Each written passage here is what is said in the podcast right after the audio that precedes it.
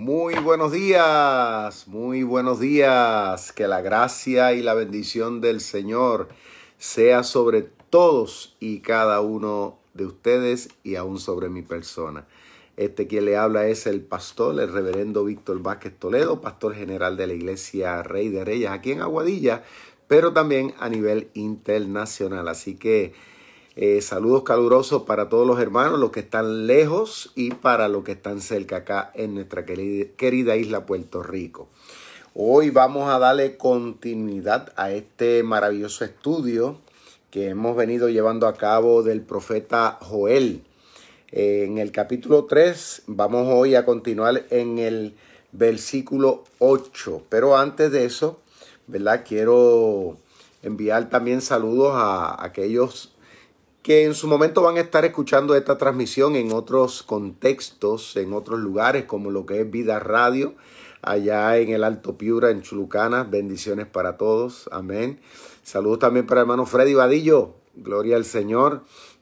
Damos gracias al Señor porque sabemos que este estudio pues está siendo de mucha bendición y va a continuar siéndolo para muchísimas almas, para mucha gente que hoy más que nunca necesita la palabra, porque la palabra es la que inspira, es la que da vida. Muy bien, vamos entonces a comenzar en el capítulo 3. Acuérdense que ayer estuvimos hablando eh, desde el verso 1 del capítulo 3, bajo el título Juicio de Jehová sobre las naciones. ¿Ok? Y estuvimos viendo de cómo el Señor eh, pasa, ¿verdad? De decirle a su pueblo, de decirle a Judá, acerca de las calamidades que él iba pues, a permitir que viniera sobre su pueblo producto de la desobediencia de ellos. O sea que Dios tenía el firme deseo de, de corregirlos, ¿no? De disciplinarlos. Pero luego que en los primeros capítulos, pues Dios hace eso pues luego más adelante, pues el Señor le habla acerca eh, de las bendiciones, del cuidado, de la restauración, ¿ok? Que él iba también a llevar a cabo. Y ahora, pues el Señor pasa a hacerle ver a su pueblo, ¿ok? No meramente a los pueblos a los cuales él también pretende castigar. Ahora está hablándole al pueblo para que ellos sepan de que Dios es justo de que Dios pues le da a cada cual según merece. Ese es Dios. Ahora tengamos en cuenta que los seres humanos no somos así. Y fíjate como dije, no somos. Porque por lo general nosotros nos vendemos.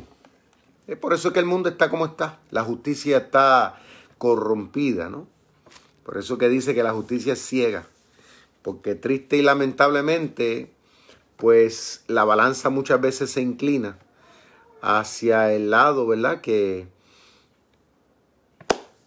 que a veces pues no debe de ser y se inclina a favor pues de, de amigos, de familiares, de intereses personales, etcétera, etcétera. Pero nuestro Dios no es así. Eh, nuestro Dios es, la Biblia dice que, en esencia nuestro Dios es santo, es puro, que en Él no hay maldad. En, en esencia Dios es así. Entonces, como en Dios no existe nada de eso negativo, no hay, no hay intereses personales con X o con Y para Él tirar disque la toalla, pues el Señor le da a cada cual, pues según lo que se merezca. Y esta realidad, pues la vemos aquí en este libro, ¿ok? Del profeta Joel. ¿Por qué? Porque Dios le dice a su pueblo, yo lo voy a castigar, cosa que hizo, porque por las cosas que ellos hicieron. Pero luego también le habla acerca también, ¿verdad? Como, como un padre, le habla acerca de cómo él pues los va a restaurar. O sea, el castigo no va a ser para destrucción total, ¿ok? Pero luego le dice este, también a los que se metieron contigo de manera injusta y que se cruzaron las líneas, pues yo le voy a dar a beber a ellos de su propia medicina. Es lo que el Señor, pues vemos en el capítulo 3, de forma categórica, pues establece. ¿Ok? Y esto es para que el pueblo de Israel dentro de sus circunstancias, pues tuviera, tuviera paz. Porque nos pasa a nosotros hoy día, que a veces uno dice, Dios mío, pero pues tanta injusticia. ¿Y por qué esto? ¿Y por qué aquello? Y a veces uno dice, pero ven acá, ¿y qué? Que Dios está, está ciego, Dios no ve. A veces uno humanamente, y estoy seguro que usted la ha pasado, en diferentes escenarios de la vida. A veces uno dice, pero ¿qué? Que, que, que los injustos se salen con la suya. Pero no. Acuérdese que la Biblia dice que todo lo que el hombre siembra a la corta o a la larga, eso es lo que va a cosechar. Yo siempre digo que todo es cuestión de tiempo. Nada más. A veces parece que la gente se sale con la suya, ¿no? Por un tiempo. Como que pareciera, como que pareciera que, que todo se quedó ahí. Pero no es así. No es así. Y, yo mismo lo he visto, lo he experimentado. Porque dice la Biblia que de Dios no hay nada que, se, que, esté, que esté oculto. Nada. Y cuando digo nada, es nada. Entonces el Señor le está diciendo aquí, ¿verdad? A Israel, lo que te han hecho tus enemigos, de la forma tan injusta como actuaron, como ellos cruzaron la línea contigo, pues yo le voy a dar su merecido. Y vamos entonces a ir al versículo 8. Dice así. Y vendré a vosotros, el Señor dice, y vendré, perdón, y vendré vuestros hijos, y perdón, perdón, y venderé, con acento en la E, y venderé vuestros hijos, le dice el Señor, en este caso a las naciones que fueron injustas contra Israel. El Señor le está prometiendo que también lo mismo que ellos hicieron, pues Dios se lo va a hacer a ellos. Y venderé vuestros hijos y vuestras hijas a los hijos de Judá. O sea, como que el Señor le dice, yo voy a revertir las cosas. dice, y ellos los venderán a los sabeos, nación lejana, dice, porque Jehová ha hablado. O sea, Dios declaró una palabra y cuando esa palabra Dios la, declara, no hay forma de que esa palabra se revierta porque ya se declaró. ¿Ve? Porque ya se declaró esa palabra. Dice, proclamad esto entre las naciones. Ahora el Señor le dice, ¿verdad? A, su pueblo, dígalo ahora. Ya está dicho ya, ya lo que se va a hacer se va a hacer en contra de ellos. Ahora que lo sepan ellos, le dice el Señor. Proclamad esto entre las naciones. Proclamad guerra. Despertad a los valientes. Acérquense. Vengan todos los hombres de guerra, le dice el Señor. Que venga. es una invitación tremenda que le hace el Señor. ¿Viste? A mí es que yo me río por la forma y la manera, ¿verdad? Como es nuestro Dios. Eh, a veces nosotros pensamos que Dios está sentado en un trono por allá, esto así bien seriote, ¿no? Ah, Dios también tiene su chispa. Y es interesante como el Señor le hace una invitación. Ahora que vengan los guapos, le dice, que vengan los guapos ahora. ya yo declaré una palabra, le dice, ya yo declaré una palabra. Ahora como que él dice, ¿quién, ¿quién se va a levantar y me va a meter mano a mí? Es lo que Dios le está diciendo. Ustedes no se fijan en el lenguaje, claro, es porque la manera como está escrito, ¿no? En este lenguaje español, pues nosotros como que no cachamos la nota, pero el Señor como que, como que está haciendo medio jocoso ahí. Le dice, ahora yo digo, ¿quién se va a levantar? ¿Quién se va a poner los guantes para meterse en el ring conmigo? ¿Quién? Dice, vengan todos los hombres de guerra. O sea, como quien dice, ¿quién es más guapo? dice el verso 10, forjad espadas de vuestros asadones. O sea, el Señor los está retando ahora. Háganse, háganse armamento y hagan, tratan de ser las buenas, le dice. Tratan de ser buenas espadas. Dice, lanzas de vuestras hoces, diga el débil, fuerte soy. Juntaos y venid naciones todas de alrededor y congregaos, haz venir allí, oh Jehová tu fuerte. Dice, despiértese las naciones, suban al valle de Josafá. Le dice, suban. Porque allí me sentaré para juzgar a todas las naciones de alrededor. Allí me sentaré como juez a juzgar a todas, no dice alguna, a todas las naciones de alrededor. Dice, echad, echad la hoz porque la mies está madura. Dice, venid, descended porque el lagar está lleno. Rebosan las cubas porque mucha es la maldad de ellos. Muchos pueblos en el valle de la decisión porque cercano está el día de Jehová en el valle de la decisión. El sol y la luna se oscurecerán y las estrellas retraerán su resplandor. Dios bendiga esta palabra. Wow. Ahora vamos, vamos a hablar un poco de escatología. Bueno, te diré que será esa palabrita, pastor, de escatología. Bueno, esa palabra significa eventos del fin. Como yo les he venido diciendo, la palabra del Señor tiene, tiene doble cumplimiento.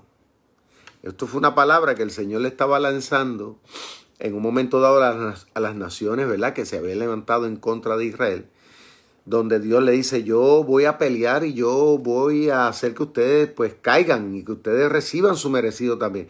Y que conste, Israel en su momento también se levantó y luchó con, muchas de estas naciones, con muchos de estos pueblos, y Israel también le dio su pela. O sea, eso se cumplió también. Eso no hay lugar a duda. Pero mire, también esto es una palabra de doble cumplimiento, porque aquí también el Señor está anunciando lo que según los teólogos, ¿verdad? Este, han determinado como lo que podría ser el fin de los tiempos. O sea, ¿cómo decir? El momento en que el Señor va a reunir a las naciones. ¿Ok? Lo que le llaman la guerra del Armagedón. mire que hasta la palabra suena grandísima. Ustedes han visto películas, ¿verdad? Eh, una cosa impresionante que, se determina acerca de eso. Y a la verdad que escuchar la palabra nada más da miedo. ¿sabes? Este, porque la palabra lo que nos hace entender a nosotros es bombas atómicas, eh, ¿verdad? Armas este, súper secretas, este, la tierra temblando, eh, muerte, sangre, espanto, destrucción. La misma palabra, Armagedón, ¿no? Dentro de la psiquis del ser humano, de la sociedad, es una palabra que nos para los pelos, como decimos nosotros. Pero el mundo se está encaminando hacia eso. Cuando nosotros vamos a ver la realidad del mundo, ¿no? Y como yo les hablaba ayer acerca de las persecuciones que se han venido desarrollando en contra del pueblo de Dios y todavía lo que está por suceder, porque esto apenas está de caramelo. O sea, la persecución y que Dios nos libre de eso, pero pues este, la persecución en contra de los intereses del pueblo de Dios, eso todavía a gran escala todavía está por verse. Nosotros todavía no hemos experimentado prácticamente mucho, aunque en algunos escenarios mundiales, tú sabes, lo que para nosotros no es mucho, para otros es demasiado, porque porque le están destruyendo sus templos, como está pasando en China, como está pasando en otras partes del mundo. O sea, otros los están matando, los están encarcelando, mientras todavía nosotros estamos aquí, tenemos libertad de expresión. Pero esto se va a ir incrementando mucho más dramáticamente a medida que va pasando el tiempo. Las naciones, los pueblos, incitados por el mismo Satanás, que el Señor los reprenda incitado por el mismo infierno, pues el mundo en el que vivimos va a ir levantándose. ¿Cómo? Pues legislando leyes en todos los países.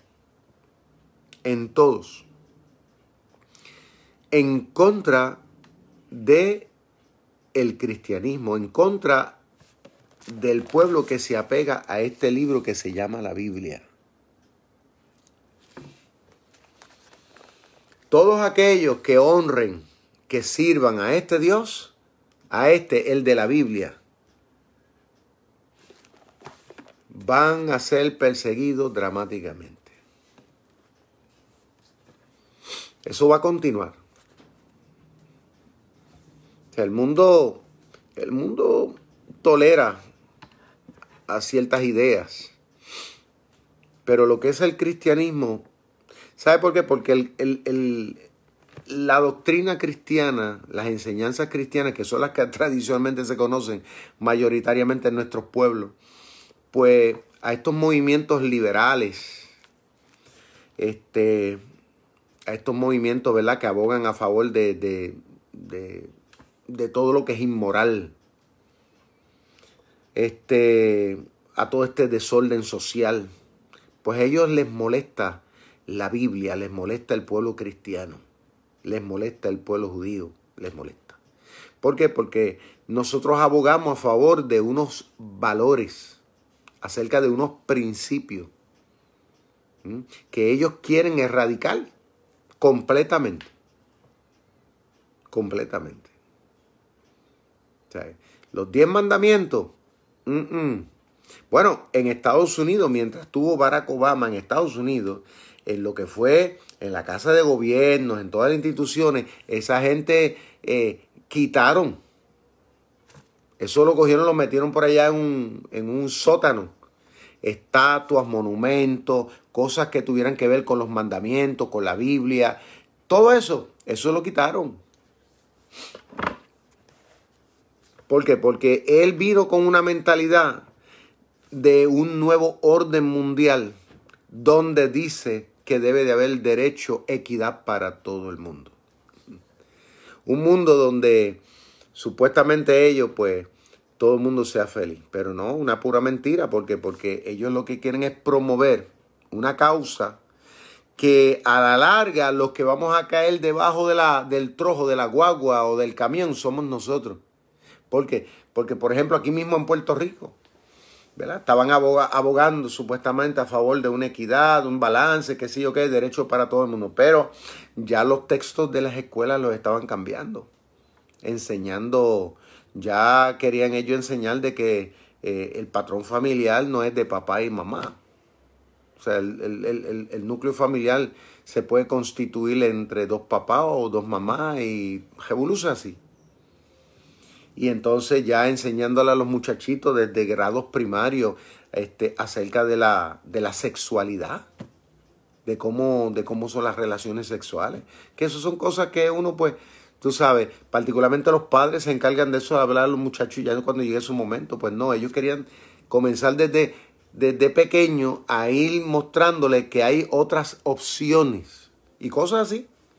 Entonces, eh, tratando de quitarnos a nosotros el derecho, de que nosotros cedamos el derecho nuestro para dárselo a ellos, para que ellos entonces comiencen a formar un nuevo pensamiento en el mundo en el que estamos viviendo. Y eso está pasando no únicamente en Puerto Rico ni en Estados Unidos, eso está pasando en todas partes, porque en todas partes este, se ha venido librando una batalla en contra de esto. Algunos países hoy día ya han aceptado, han abierto puertas a muchas de estas cosas, otros no. Pero ese, ellos no se dan por vencidos. Ellos siguen y siguen y siguen. Ellos llevan, la lucha que ellos tienen es una, es una lucha, diríamos nosotros, lenta, pero persistente. Y en lugares donde, por ejemplo, en Europa, Europa, Europa fue para el siglo XV, XVI, XVII, XVIII, XIX, Europa fue uno de los, eh, uno de los lugares donde uno de los más grandes avivamientos en términos de lo que es el cristianismo y el evangelio. No sé si usted lo sabía. Europa. No, Europa, podríamos decir incluso fue una de las más grandes plataformas a nivel mundial de la proclamación de la fe cristiana en su momento dado. Pero hoy día eso no existe. Hoy día lo que están son los grandes templos vacíos prácticamente, muchas veces de ellos lo que son es un puñadito de gente, vacíos, lo que son son monumentos históricos, porque la gran mayoría de la gente en Europa este, son ateos, son personas que no, son relativistas. Nada que ver con eso. Ya ellos al contrario. Es más, son más abiertos a otros ideales y a otras cosas. Y lamentablemente, este, ya podríamos decir Europa sucumbió. Tanto así que ahora mismo hay un movimiento grande del Islam, grandísimo allá en esa parte del mundo. Así como lo oye. Una cosa triste, para pelo diríamos nosotros, ¿no? Pero así es que está sucediendo. Entonces, lo que es la fe cristiana, lamentablemente, pues va a seguir siendo perseguida, va a seguir siendo atacada en el proceso del tiempo y el proceso de los años. O sea, ¿por qué es bueno decir esto? Para que nosotros no tengamos demasiadas expectativas en términos de pensar de que nosotros vamos a vivir acá abajo en un paraíso, como muchas veces se pretende hacer ver. Claro, nosotros vivimos en un paraíso espiritual, porque nuestra relación con Dios lo es, es así. Es lo que lo hace ver todo diferente, aunque estemos pasando por pruebas. Nuestra relación con el Señor, nuestra fe, es lo que le da vida, es lo que le da sentido. Y en ese sentido diríamos nosotros vivimos en un paraíso. Pero en la realidad social no es esa. O sea, vamos a seguir siendo atacados, perseguidos. Los gobiernos cada día van a ir poniendo normas y procedimientos que van a ir delimitando el alcance de lo que es la iglesia cristiana, la verdadera iglesia cristiana. Porque mucha gente, aunque usted no lo crea, mire, movimientos cristianos evangélicos que usted consideraba antes que eran de línea dura, este, hoy día ya han cedido también. Ya ellos han cambiado sus políticas como las tenían antes. Yo los he visto en Puerto Rico, se, se, están dejando ver. Gente que antes había que matarlo. Ya no, ya ellos han cedido por, por, por un plato de lentejas. O sea, por intereses personales o institucionales están cediendo a grandes este, decisiones de, de gobiernos y de figuras y cosas. Eso se hace ver y se va a seguir haciendo ver. Pero ¿qué pasa? Que esta, esta, esta contrariedad es una contrariedad que el mundo va a seguir llevando a cabo particularmente en contra de nuestro Dios. Claro, como nosotros lo representamos, pues a Él no lo ven, pero nos ven a nosotros. Entonces, como nosotros lo representamos, pues somos nosotros la víctima en el proceso. Somos como el jamón del sándwich. O sea, el diablo, Satanás, los demonios no quieren bajo ningún concepto que nosotros adelantemos la causa de Dios en el mundo. ¿Por qué? Porque el mundo se ha constituido en el reino de Satanás. El mundo en el que vivimos es como el reino de las tinieblas. Y Satanás tiene dominio. Entonces, ese, ese, ese dominio se manifiesta en muchos aspectos en contra del pueblo, en contra de los intereses. Pero ahí donde Dios nos invita, nos invita al, al campo, a la lucha, a pelear, a seguir adelante en el nombre del Señor. Pero Dios tiene todo bajo control. Dios está preparando, así como lo hizo hace miles de años atrás, como le profetizó aquí al pueblo a través de Joel. También el Señor como es doble cumplimiento, también esto se va a volver a repetir, pero de una forma mucho más amplia. Y eso se hace ver en los demás profetas. En un valle que le dicen el Valle del Almagedón, donde Dios va a reunir a las naciones del mundo actual para pelear. Porque dice la Biblia que las naciones van a querer pelear en contra, en este caso de Dios, claro, a través de, querer luchar en, contra el pueblo. O sea, querer luchar en contra del pueblo de Dios es querer luchar en contra de Dios.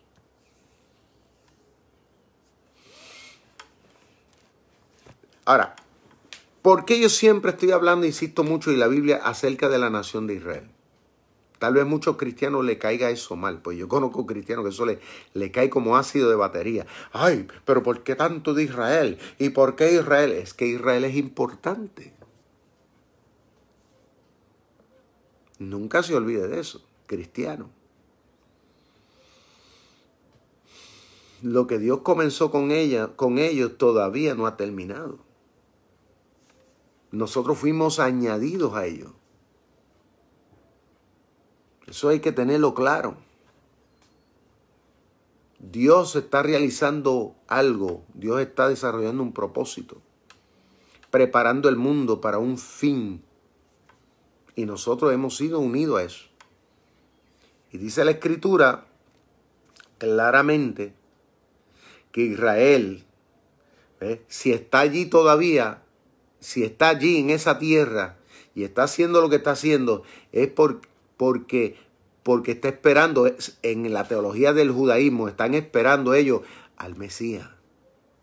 Y en la teología de nosotros los cristianos también lo estamos esperando, por segunda ocasión, por cierto, donde vendrá como Señor y juez del, del mundo. Si te fijas, ellos y nosotros lo estamos esperando. Entonces, el Señor dice la Biblia que va a aparecer. Entonces, ese lugar allí es el escenario donde el Señor va a estar, dice la Biblia, según como dice el libro de Apocalipsis, Daniel y todo lo demás por ahí, que más adelante hablaremos de eso. El Señor dice, estará allí para hacerle entender al mundo y aún a la misma nación de Israel que lo que Él comenzó, Él lo termina. Es interesante esto. Y entonces el Señor todavía invita a los pueblos, a las naciones, a que se levanten, prepárense bien. ¿Por qué? Porque la batalla todavía no ha terminado.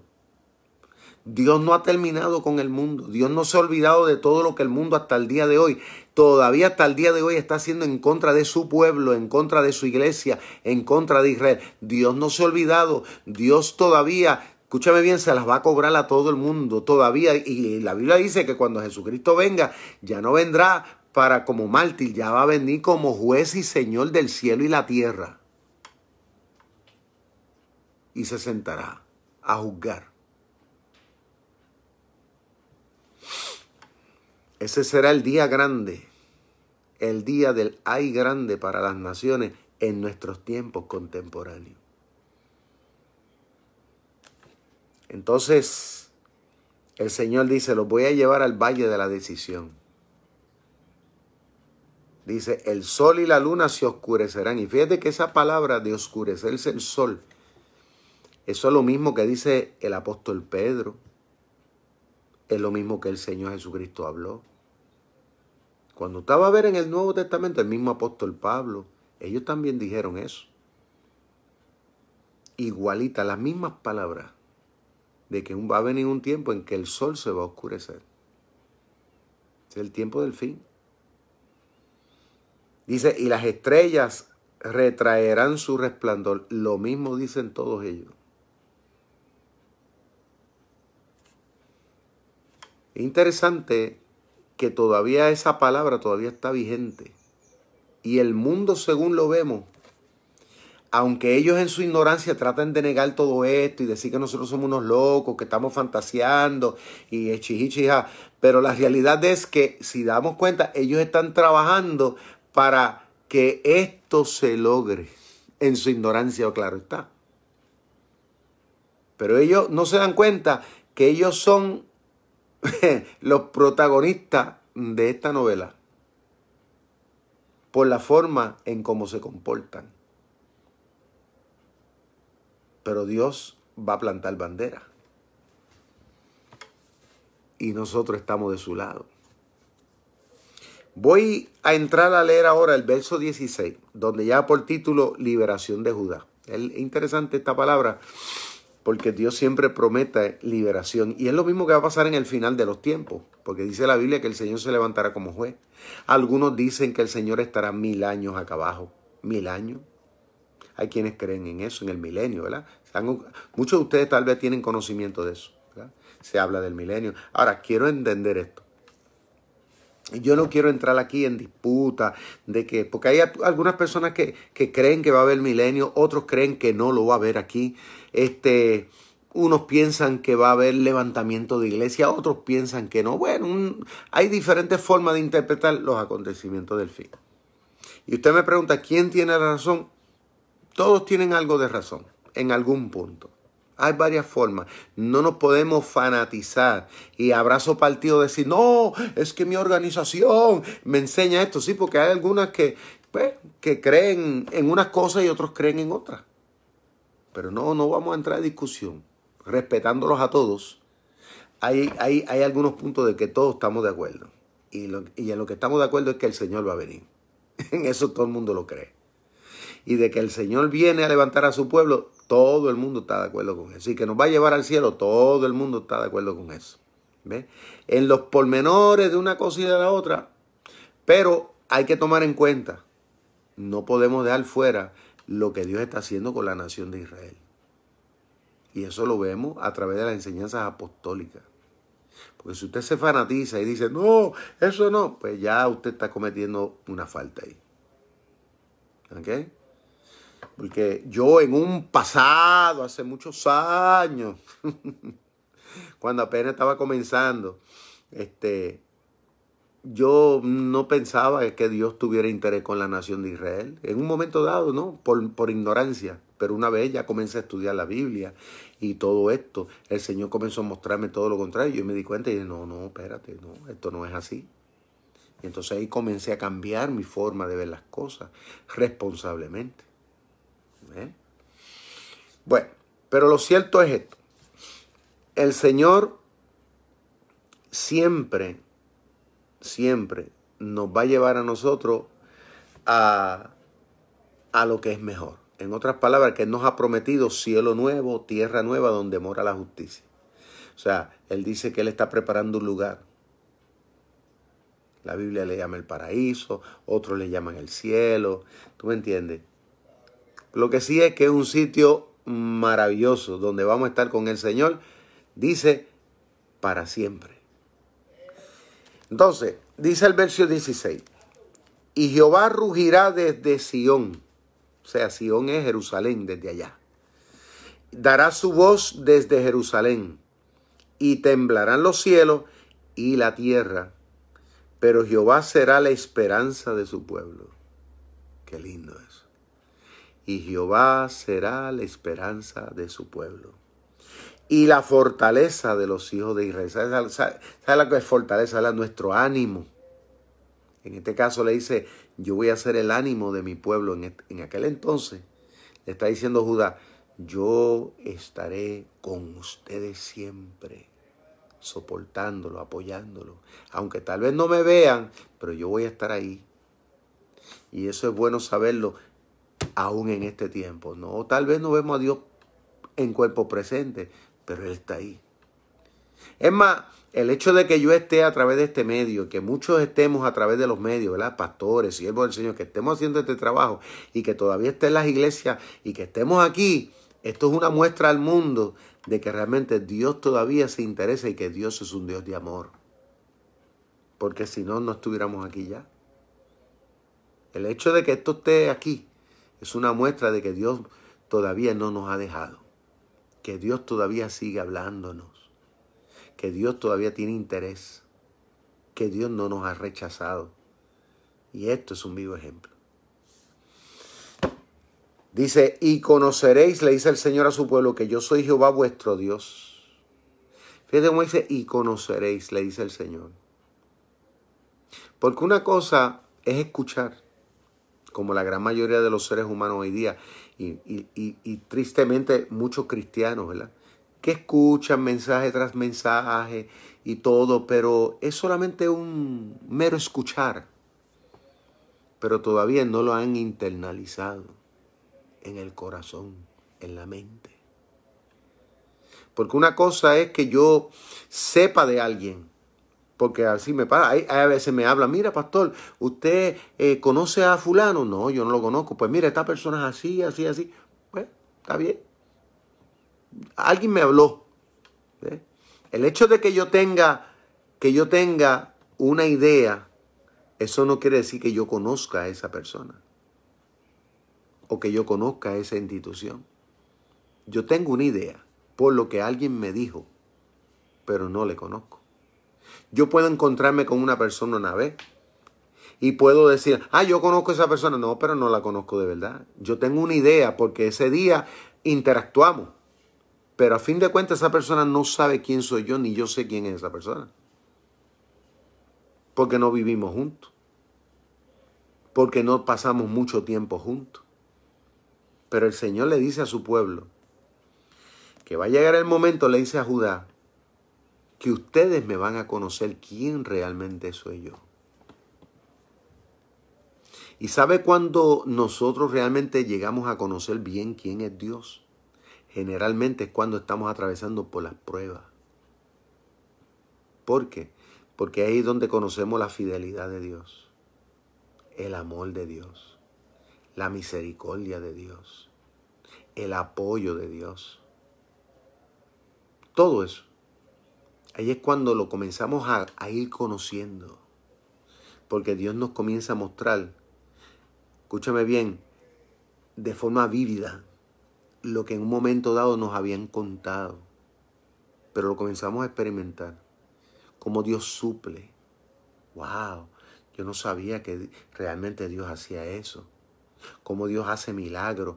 Ay, que estoy pasando por una enfermedad que pareciera de muerte. ¿Y cómo es posible que otros se han muerto y yo todavía no, no me he muerto? Pues eso es una muestra, ¿sabe qué? De que de que Dios te ama, de que Dios todavía tiene planes contigo. Si estás pasando por la prueba y estás de pie, ¿sabes qué? Que Dios te está mostrando y te está enseñando a que tú lo conozcas. Quizás de anteriormente lo conocías de oído, pero ahora lo estás conociendo tal y como es. Una cosa tal vez lo que yo te he, dicho, lo que yo te he tratado de enseñar, pero otra cosa es lo que ahora tú mismo estás conociendo. Por eso fue que Job, ¿se acuerdan de Job? Viene a mi mente el caso de Job, el patriarca Job, cuando cayó en su desgracia. Por eso fue que él dijo, de oídas te había oído. Y mira que él lo había escuchado bien, porque él había escuchado bien porque las cosas que hacía Job, no piensen ustedes que eran de locos. la Biblia dice que no había un hombre más justo que él en el tiempo en que él está viviendo. No había un hombre más íntegro a Dios que él. Él dice que se levantaba todos los días a orar, todos los días, ayunaba por sus hijos, o sea, semanalmente lo hacía varias veces. ¿A quién hace eso hoy día? Y Job lo hacía. Y la Biblia dice que Dios lo vio con buenos ojos. Y no había otro en toda la comarca, no había nadie que se, que se asimilara a él. Bueno, tanto así que dice la Biblia que Dios lo, lo, bendijo tanto, lo cercó de una bendición que el mismo Satanás dijo, pero es que tú, tienes, eh, tú lo tienes bendecido. ¿Eh? Pero aún así Job dijo, de oída te había oído. Pero fue en la desgracia donde dice, pero ahora mis ojos te ven. Los ojos de su conciencia, los ojos de su corazón, los ojos de sus convicciones. Porque una cosa es conocer al Dios que hace milagro en la vida de aquel, de aquel y de aquel. Pero ahora es diferente cuando ves que Dios hace milagro en tu propia vida. Es otra cosa. Cuando ves, tú puedes decir, ay, que mucho Dios ama a fulano, a Perencejo y a Mengano, pero ahora estás viendo lo mucho que Dios te ama a ti. Es otra cosa. Entonces el Señor le está diciendo a su pueblo, y conoceréis, que es lo que Dios siempre pretende de todos nosotros. En las iglesias hoy día, eso es lo que quiere Dios, que nosotros lo conozcamos. Esa ha sido la lucha mía como pastor durante 26 años que llevo, tanto a nivel nacional como internacional, es tratando de que a la gente que Dios nos trae, yo lo que quiero que ellos conozcan, y es la lucha, la batalla mía constantemente. Unos lo, unos lo alcanzan a corto plazo, a otros no, a otros se les hace bien difícil. Y no es hasta que pasan por las pruebas que entonces apenas ahí comienzan a darse cuenta. Pero vamos, nunca es tarde. Damos gloria a Dios. Dice más, conoceréis que yo soy Jehová vuestro Dios. Fíjate cómo le digo, el Dios de ustedes. que habito en Sión, mi santo monte y Jerusalén será santa. Ahora, vamos a hablar un poco más de escatología aquí. Sabemos que en este momento el monte allí en Jerusalén, allí, hay una, una mezquita que es considerada la tercera más importante dentro del Islam. Creo que le llaman la cúpula de Omar, creo que más o menos así es el nombre. Porque según, mire, mire, mira el, el, atrevimiento de los musulmanes, o sea, del Islam. La prepotencia, no sé ni cómo llamarle, ¿no? De esta gente. Ellos hicieron eso allí, que es como dorado. Lo hicieron donde originalmente estaba el templo de los judíos. ¿Qué les parece eso? Eso es como que quítate tú para ponerme yo. Hoy día muchos cristianos ven eso allí y dicen, ay, qué cosa, mira qué bonito. Pues decirte eso. Eso es, un eso es un impostor. ¿Por qué? ¿Por qué lo hicieron?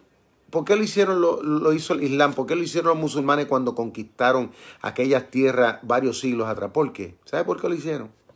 Por evitar de que nuevamente los judíos pudieran regresar a su tierra y pudieran otra vez reclamar el lugar para volver otra vez con los sacrificios y volver con todo eso. Ellos entonces al construir eso ahí fue como ponerle un stop. Nada más. Es como que quisieron interponerse hasta el día de hoy. Ahora, los judíos en el judaísmo, ellos están deseosos de volver a construir el templo. Ellos están que no ven en la hora. Pero entonces los musulmanes dicen, mm, eso es de nosotros ahora. Allí, ah, porque según las la ideas de ellos, ellos dicen que, que Jerusalén dice que es importante para ellos y esta cosa. Mire, cuando usted lee el Corán, el Corán, en ninguna parte del Corán dice, dice ni menciona Jerusalén como un centro importante ni nada. En ninguna parte del Corán. Léalo. Yo tengo copia del Corán en mi oficina. Tengo traducción en español. Y no aparece como sitio importante para Mahoma ni qué cosa. Lo único que, según la tradición de ellos, es que dicen que Mahoma dice que subió al cielo allí, allí en ese monte que subió aquí al cielo. Mire, eh, eh, ahora acuérdese que el Islam comenzó, vamos a decir, siete siglos después de que Cristo haya ascendido al cielo. Porque mucha gente hoy día tratan de hacer ver, mire cómo hablan, las grandes, las grandes religiones del mundo, o sea, como que comparan al cristianismo y comparan al islam y, y al judaísmo como iguales. Pero como les digo, es que el diablo es un impostor. Entonces, ellos están tratando de, de buscar la forma de evitar a que el plan y el propósito de Dios se cumpla allí. Ahora, la, la realidad es que tarde o temprano, tarde o temprano, esa cúpula tiene que eliminarse de allí. ¿Cuándo? No sé. ¿Cómo? No sabemos. Pero tiene que salir. Tiene que salir.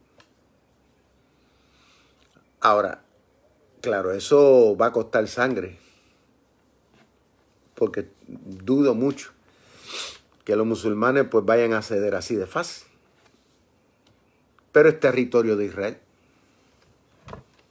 Eso es como, como si yo en mi casa, yo compro una casa, esto es como si yo compro una casa y hay una persona que en mi propiedad está reclamando un, un sitio como que es de él, pero la propiedad es mía.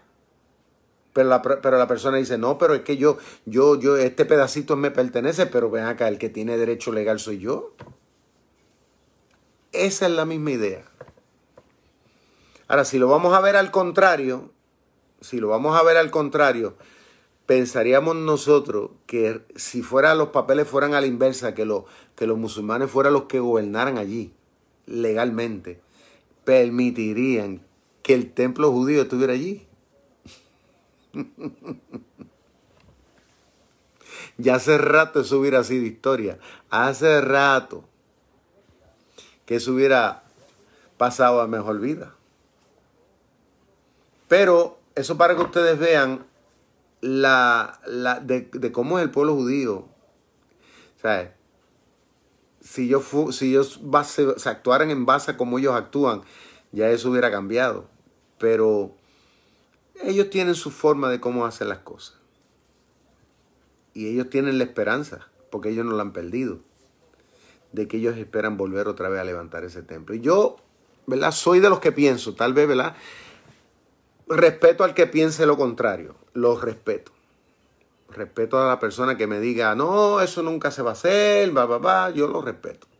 Pero yo soy de los que pienso que eso tiene que volverse a suceder, según lo que yo he podido estudiar. Yo pienso que en algún punto Dios tiene que permitir que eso suceda. Dios lo va a antes de que Cristo vuelva. Pero como le digo, eso va a costar mucho. Entonces, en ese, ese lugar, como yo le he hablado de la tierra, que le estuve hablando en el, en el programa pasado, la tierra como tal de Israel, es importante. Porque en ese lugar Dios tiene unos planes. Dios está llevando un propósito como para testimonio al mundo. Y la gente dice, pero que Dios lo haga en otro sitio. No, pero es que Dios así. Yo no puedo darle órdenes a Dios, y usted tampoco. Dios está haciendo una obra expansiva en el mundo entero. Eso no hay, no hay duda. A través del cristianismo nosotros estamos llevando a cabo un trabajo maravilloso de evangelización mundial. Lo hemos estado haciendo dramáticamente durante más de dos mil años. Pero ese lugar sigue siendo la cuna. Israel, Jerusalén, sigue siendo el ombligo de la tierra desde el punto de vista religioso. Hasta el mismo día de hoy. Fíjate como dije, el ombligo religioso del mundo.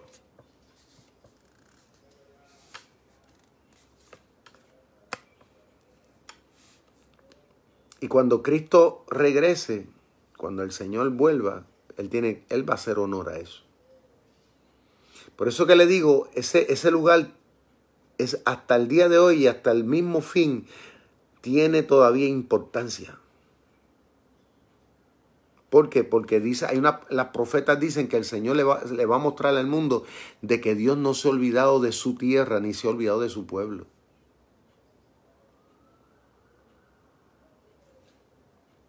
Eso es como si usted va de viaje, usted sale de viaje, usted podrá estar un tiempo fuera, pero cuando usted regresa, ¿a dónde usted va?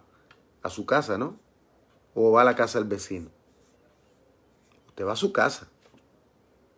Usted va al lugar que le pertenece. Y cuando el Señor venga, pues Él viene al lugar donde a Él le pertenece. O sea, si se dan cuenta, todo, todo como que engrana y hace sentido dentro del plan y el propósito para Dios mostrarle al mundo entero, como les dije, de que Él lo que comienza, lo perfecciona y lo termina. Dios no deja cabo suelto, que es el problema que el diablo ha tratado de meternos en la cabeza al pueblo cristiano, como que Dios hace inventa, hace cosas así a lo loco. No, Entonces, y conoceré que yo soy Jehová vuestro Dios que habito en Sión. O sea, todavía el Espíritu Santo todavía se mueve allí. Yo estaba escuchando de un pastor amigo, eh, él es argentino. Y él, él, también está metido mucho en esto de la profecía, de los acontecimientos escatológicos, del fin y todo, ¿no? Él incluso hace viajes a Israel, este, él sirve como guía turístico y todo. Es una persona que está muy empapada este, de todo esto. Y él me estaba comentando, porque él vino a nuestra iglesia, estuvo compartiendo conmigo, imagínate, se dio conmigo y yo me di con él. Es que eso, nos, estuvimos horas hablando y acerca de, de temas y cosas, ¿no? Y él me dice que él se ha dado con líderes religiosos dentro del judaísmo, allá en Israel, por los años que él lleva viajando, él me dice que está sucediendo algo tremendo. Y es que el Espíritu Santo del Señor, o sea, Jesucristo mismo, se le ha estado presentando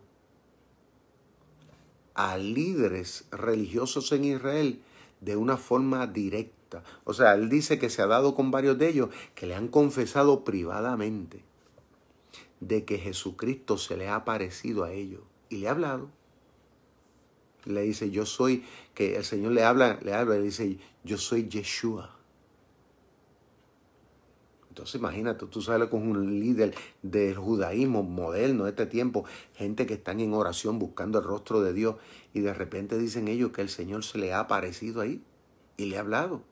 Y él y dice él, me contaba este pastor, amigo, que él dice que muchos de ellos le han dicho que hay un movimiento entre ellos oculto, de que ellos entienden que Jesucristo es el Mesías. Y que dice que ellos están esperando su momento para entonces eh, hacerlo público. O sea, ¿qué les quiero decir? Mientras nosotros estamos aquí haciendo un trabajo, el Espíritu Santo también está haciendo el de él allá como lo está haciendo aquí y lo está haciendo en todo lugar. Pero allí entre ellos el Señor está preparando un escenario. Y como yo les dije antes, el Señor no nos pide permiso a nosotros. Él no tiene, Él hace lo que Él quiere. El problema es que nosotros los cristianos a veces queremos o pensamos que manipulamos a Dios. Y que nosotros queremos encajonarlo dentro de nuestra propia forma de pensar y dentro de nuestra bola de cristal.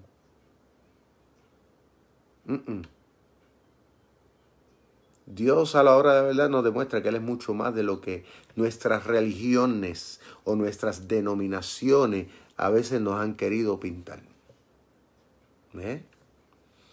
Dice el Señor, yo habito en Sión, mi santo monte.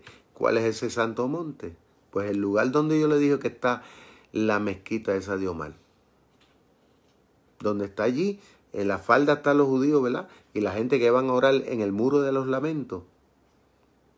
El Señor dice, y le llama ese lugar, mi santo monte.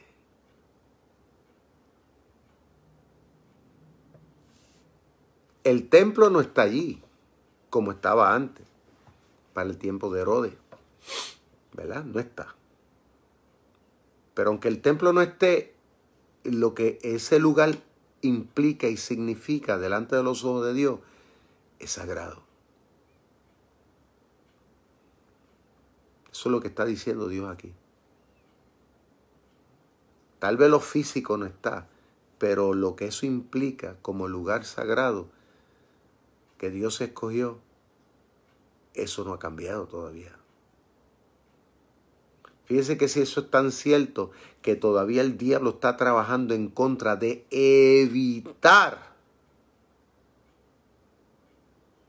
Usted no, no, ve la lógica detrás de esto. El enemigo está, ha estado trabajando hasta el día de evitar de que se vuelva a levantar. Pero claro, eso va a ser hasta un día. Dice, mi santo monte y Jerusalén, dice, será santa. Fíjate que Dios dice, Jerusalén será santa. Volvemos. Jerusalén, hasta los otros días, te puedo decir, hasta, meses atrás, hasta hace unos meses, Jerusalén como tal había dejado, había dejado ser la capital de la nación de Israel. Israel por evitar problemas. ¿Sabe qué? Declaró, creo que fue a, Tel Aviv como su capital. Por evitar problemas, hasta los otros días. Pero entonces viene Trump y Trump dice, no, nosotros vamos a mudar nuestra embajada para allá. ¿Por qué? Porque Estados Unidos dice ahora, nosotros estamos reconociendo a Jerusalén como la capital de Israel. Uf, eso trajo, eso trajo cólera en el mundo árabe, pero ya, esto pasó. Y ahora hay un videito que yo puse en mi página de Facebook, que lo pueden ver ahí, de, del presidente de, de Israel, Benjamín Netanyahu, primer ministro. Lo pueden ver donde él está ahí declarándolo también, contento, feliz. Este, eso, eso, eso es un acto profético. Eso nada más es una muestra de lo que dice aquí. De que Dios no cambia de planes. Que puede que tarde un poco, pero Dios lo que dice lo cumple. Pasaron más de dos mil años y ahora están ahí. Por eso no perdamos la fe. No perdamos la fe. Dice más. Eh, y extraños no pasarán más por ella. O sea, el Señor le está diciendo a Judá, le estaba profetizando hace em, cientos de años antes de Cristo, le está diciendo, y extraños no van a pasar por ella. Pero esa palabra aplica hoy día. O sea, como quien dice, yo no voy a, a volver a permitir que Jerusalén le sea entregada en manos de otros. Por eso es que uno de los temas del Israel, los judíos actualmente, ¿tú sabes cuál es el tema de ellos hoy día? Ellos dicen, never more, o sea, nunca jamás. ¿Qué nunca jamás qué? Pues nunca jamás ellos dicen vamos a volver otra vez ni a pasar por el holocausto, ni otra vez vamos a permitir otra vez que aquí nos quiten esta tierra. Ellos están determinados. Dice el verso 18, sucederá en aquel tiempo que los montes destilarán mosto, los collados fluirán leche por todos los arroyos de los de Judá, correrán agua y saldrá una fuente de la casa de Jehová, regará el valle de Sitín. Egipto será destruido y Edom será vuelto en un desierto asolado por la injuria hecha a los hijos de Judá porque derramaron en su tierra sangre inocente. Pero Judá será habitada para siempre y Jerusalén por generación y generación y limpiaré la sangre de los que no había limpiado y Jehová morará en Sión. Jehová morará en Sión. Palabra grande. Jehová morará en Sión. Tome nada más esas palabritas nada más. Y Jehová morará en Sión. Ahí está queriendo decir que va a llegar un momento. Claro, moral quiere decir vivir. Claro está, como yo le he venido diciendo, el Señor no ha dejado de estar allí. No ha dejado de amar ese lugar. No ha dejado ni ha cambiado los planes con ellos. Ni, ni antes ni después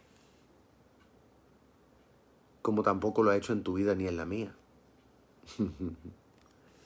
Entonces, terminamos ya el libro de Joel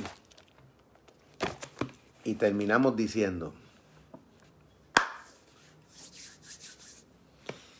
que nuestro Dios lo que promete, lo cumple.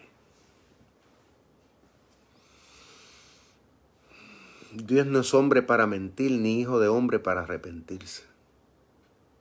Así que quitémonos de la mente esas ideas y esas mentiras y esos engaños y cosas, esos sentimientos y emociones que a veces nos dan y a veces queremos santificar nuestras emociones y sentimientos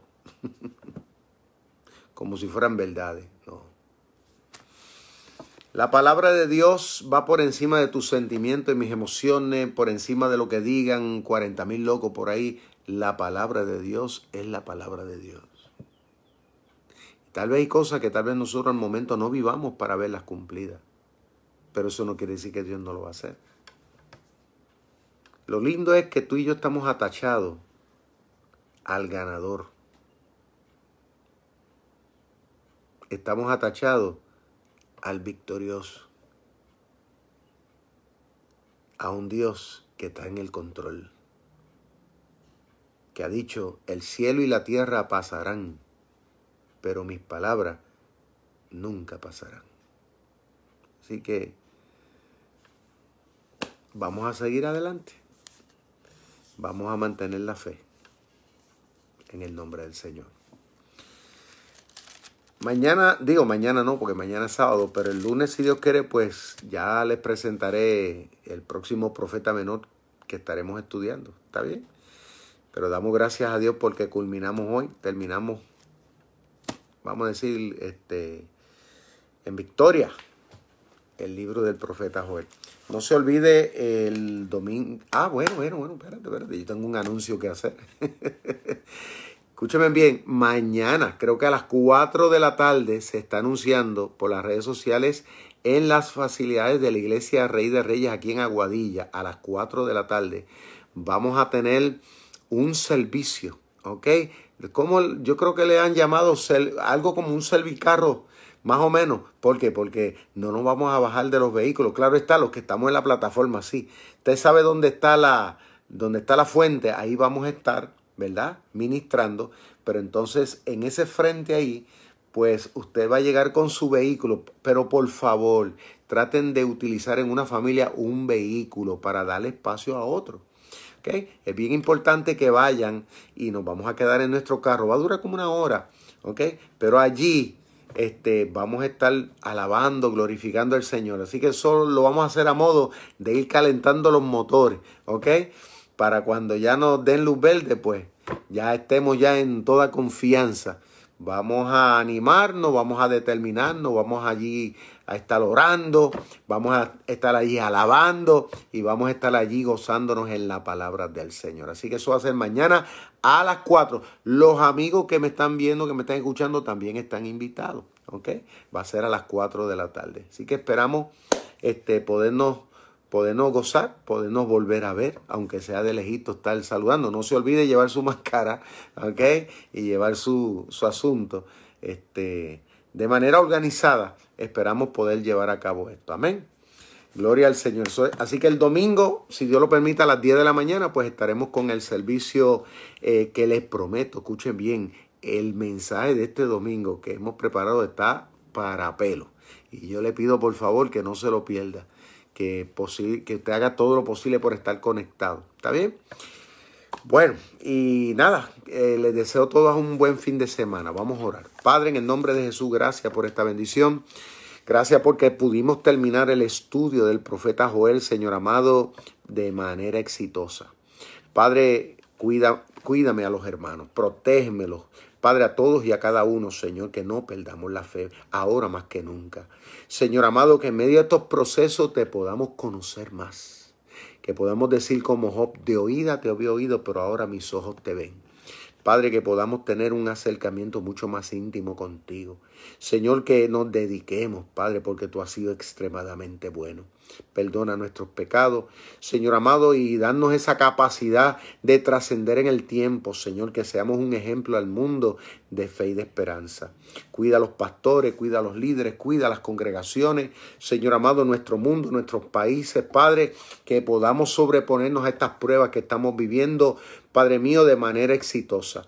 En el nombre del Padre, del Hijo y del Espíritu Santo. Amén. Que Dios me los bendiga, Dios me los guarde. No se olvide de compartir esta transmisión y aquellos que quieran hacernos llegar sus donaciones lo pueden hacer al número que está en pantalla, al PayPal de la iglesia. Así que feliz, eh, felicidades a todos y buen fin de semana. Bye.